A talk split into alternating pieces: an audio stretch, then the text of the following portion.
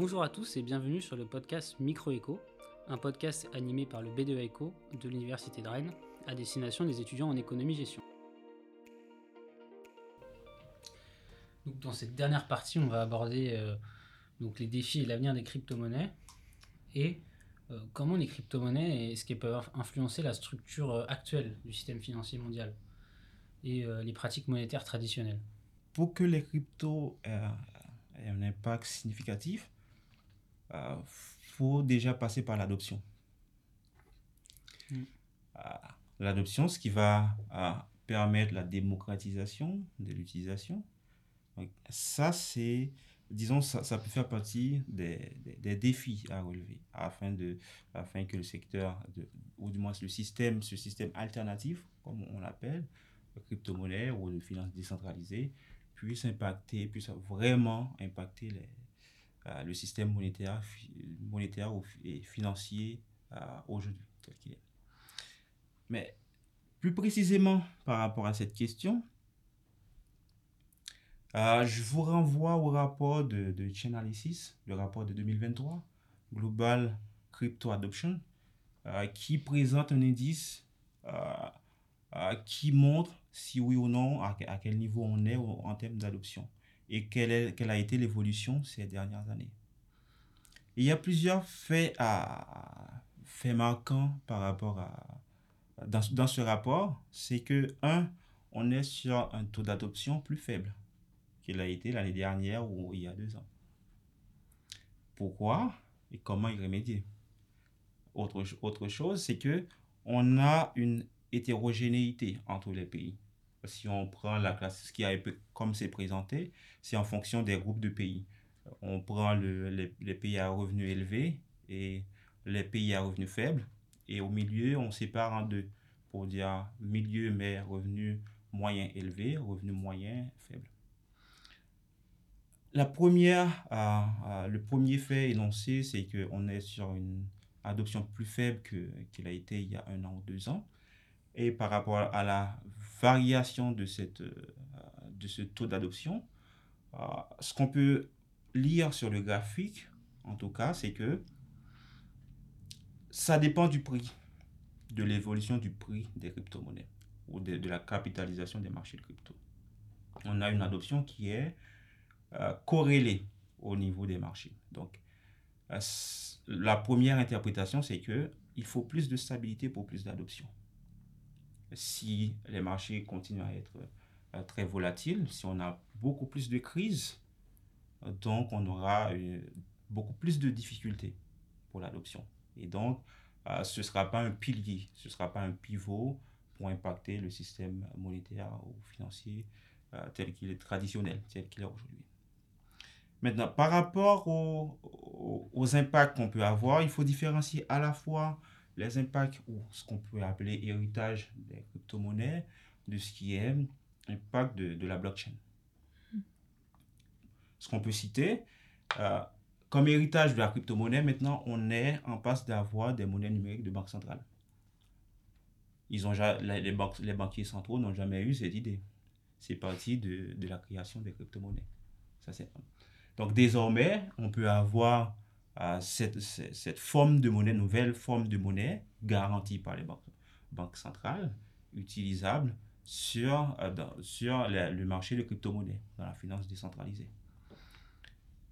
Autre héritage, c'est tout ce qu'on a mentionné, les stablecoins aujourd'hui, euh, qui sont les héritages qui sont partis de tout ce qui est crypto-monnaie et à la recherche de stabilité, quelque chose qui est plutôt stable.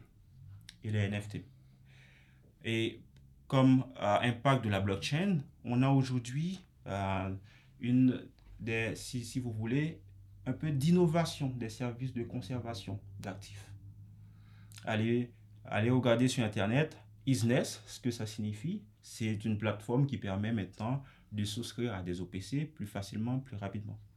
Et c'est utilisé, c'est fait euh, en utilisant la blockchain. Des OPC ah, ce qu'on appelle des OPC ou des fonds, si vous voulez. C'est. Alors, je crois, un organisme de placement commun, non? Ça, c'est la définition. Mais... c'est ce que ça veut dire. Mais en fait, c'est que pour le... on a parlé dans, dans la séquence avant euh, de stratégies d'investissement. Il y a la Mhm. stratégie, pas- les stratégies passives, les stratégies actives. On a parlé de si on veut soi-même aller investir. Mais il y a aussi tout ce qui est, on, on donne son argent, on investit dans un fonds. Un Sorte fonds, c'est une société, c'est une sorte d'ETF, c'est ça. Ce sont des Mm. sociétés de gestion qui construisent ces fonds. On investit dans ces fonds. On s'attend à avoir des performances qui est promis par, dans, la, dans le contrat signé sans besoin de gérer soi-même son portefeuille. Voilà. Ces fonds, euh, en, soit en actions ou d'autres actifs de la finance traditionnelle, on a ce système qui permet de souscrire plus rapidement euh, à ce, système de plus rapidement à, à ces OPC, mais sur des produits d'investissement traditionnels comme les actions, les, les obligations. Hmm. On a tout ce qui est euh, un phénomène euh, d'alphabétisation financière euh, qui a été, euh, disons, euh, stimulé par, stimulé par euh, les gains avec les cryptos. Donc, on est plus, plus intéressé à apprendre comment faire, comment aller investir euh, sur les marchés financiers. Donc, si- cette connaissance qu'on va gagner pour les crypto-monnaies, on pourra dans le futur l'appliquer sur les autres marchés. Bon, peut-être qu'il faut adapter les stratégies, etc. Mais cette, euh, euh, cette connaissance va rester. Cette culture, euh, culture de, euh, d'investissement au niveau des, des- disons, de la génération plus jeune, ça va rester. Ça, Mhm. c'est un héritage de, des crypto-monnaies. Euh, autre élément, c'est euh, ça crée toute une nouvelle économie. Oui. Certains peuvent, peuvent l'appeler crypto-économie, mais c'est tout ce qui est euh, de nouveaux modèles d'affaires, de, de, euh, euh, de nouvelles entreprises pour de, nouvelles, pour de nouveaux services ou pour de nouveaux biens. Donc ça, en termes économiques, euh, ça impacte, ça, va, ça, ça a des impacts économiques. Et de facto, ça va forcément influencer les autres marchés. C'est ça, Mhm. ça va im- impacter les autres marchés. Et en parlant des, des autres marchés, euh, ça crée aussi une, une sorte de concurrence Oui. pour d'autres marchés. Par exemple, les banques, Oui, avec Mhm. la notion de stacking que tu as mentionné, Laurette, avant, c'est que c'est comme une sorte de rendement. Mhm. Maintenant, si mon livret ne me donne pas assez de, de, de, euh, de rendement, d'intérêt sur mon, sur, mon, sur, sur, sur ma- sur mon compte bancaire, peut-être, tout dépend de mon profil de risque, je vais placer ça sur, sur des cryptos et espérer, avec le stacking, gagner plus. Ça dépend. Ça crée des- de la concurrence. Et toujours dans les défis et l'avenir euh, des crypto-monnaies, quels sont les projets et les développements futurs prévus pour les crypto-monnaies? Est-ce que vous en connaissez? Est-ce que vous pouvez nous en parler? Ouais, alors pour ça, on va parler des actualités qu'il y a eu. Euh, du coup, au niveau des organismes publics, donc Josué en a déjà pas mal parlé, c'est surtout euh, donc la création de monnaie numérique de banque centrale.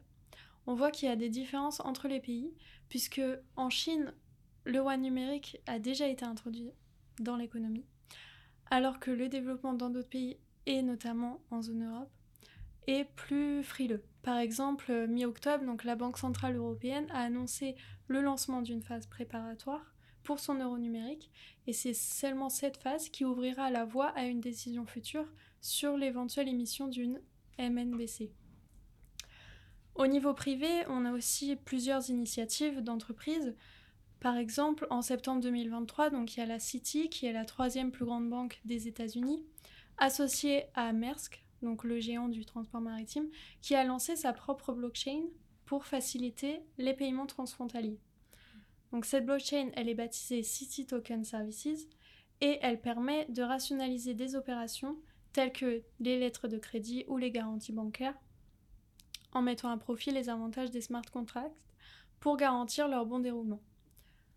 Et donc ça permet d'avoir des transferts de dépôts tokenisés qui sont beaucoup plus rapides que si on passait par les banques traditionnelles. Et aussi, donc depuis quelques mois, on voit des liens se, créer entre donc, la finance traditionnelle et la finance décentralisée. On peut citer deux exemples. Donc, par exemple, le premier, c'est PayPal, qui a introduit donc, le 7 août dernier son euh, stablecoin qui s'appelle le PYUSD. Donc, juste un petit rappel, un stablecoin, du coup, qu'est-ce que c'est? C'est un actif numérique qui reproduit le cours d'un sous-jacent d'une monnaie comme le dollar américain, par exemple. Et donc si de nombreux stablecoins existent déjà dans l'écosystème crypto, la force du PayPal USD, c'est qu'ici, on a l'image de PayPal, qui est un mastodonte des paiements. Et donc, cette création peut permettre de créer un pont entre donc, la finance traditionnelle et la finance décentralisée. Ensuite, comme deuxième exemple, on peut citer l'émergence des ETF. Donc Josué en a déjà un petit peu parlé. Donc un ETF, c'est un instrument financier qui est destiné à répliquer finalement les variations d'un indice. Donc jusqu'ici, on a vu les autorités américaines qui ont seulement accepté des ETF investissant sur les contrats futurs de la crypto-monnaie qu'ils souhaitent refléter. Et donc ces dernières semaines, on a eu l'émergence de demandes donc des plus gros fonds d'investissement comme BlackRock, Fidelity ou Templeton pour émettre des ETF dits spot, donc soit de Bitcoin, soit d'Ethereum.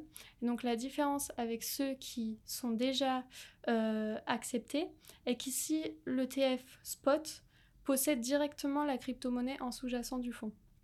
Donc pour le moment, ces ETF n'ont pas encore été acceptés, mmh. mais euh, tout est euh, en cours. Sinon, comme projet, je peux seulement rajouter en quelques secondes que on a la crypto, comme on a le HSBC qui lance un projet pour tokeniser l'or.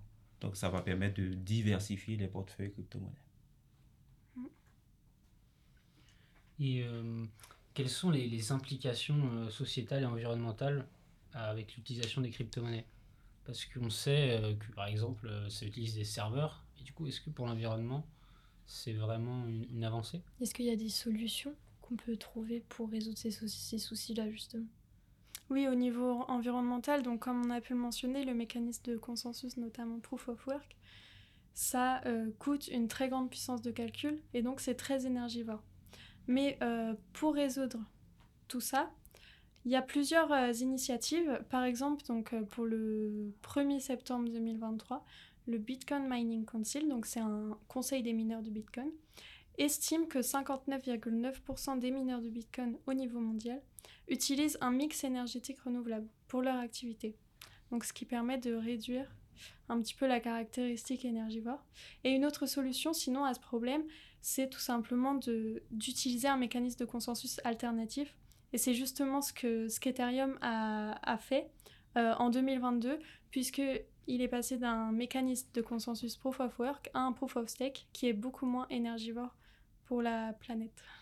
Ah, pour revenir sur les défis environnementaux, ah, ah oui, c'est une question euh, qui se pose tout le temps. On n'a pas bon, en tout cas moi j'ai pas la réponse, c'est pas notre c'est pas vraiment notre domaine, mais il y a mm. deux courants. Le courant qui dit bon, on utilise beaucoup d'énergie pour rien et ce que Loretta a mentionné, euh, le mix énergétique. En fait, euh, ce qui est dit, c'est qu'à long terme, comme les mineurs ont besoin d'énergie, ce, qui coûte beaucoup, ils vont investir dans, de l'énergie renouvelable, ce qui devrait à long terme euh, encourager la production de, de cette énergie. Hmm. Et bah, du coup, merci à tous les deux. C'est la fin euh, de la mini-série à la découverte des crypto-monnaies. C'était le dernier épisode. Merci Laurette, merci Josué euh, de nous avoir partagé toutes vos connaissances euh, sur ce sujet. On espère que cette série vous a plu, que vous êtes bien amusés. Oui, merci. Merci, à vous. merci à vous. Et on espère vous revoir bientôt dans un nouveau podcast.